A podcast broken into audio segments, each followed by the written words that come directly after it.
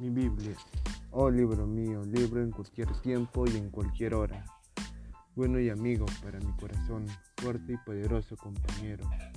Tú me has enseñado la fuerte belleza y el sencillo candor, la verdad sencilla y el terrible en breves cantos. Mis mejores compañeros han sido gente de mi tiempo, sino los que tú me diste. David, Ruth, Job, Raquel y María. Con los míos, estos son toda mi gente, los que me ayudan a amar y a parecer. ¿Cuántas veces me habéis confortado? Tantas veces como estuve con la cara en la tierra. Nunca me fatigaste.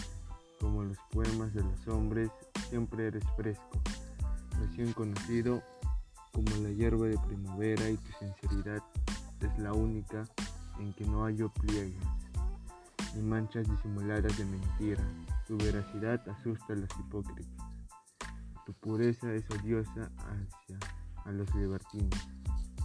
Los sabios te parten con torpes instrumentos de lógica para negarte.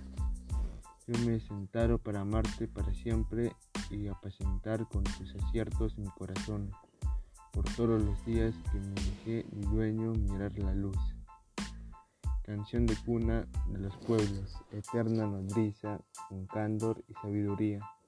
Te necesito para siempre, no me dejes, siempre me bastarás, hasta colmar mi vaso hambriento de Dios.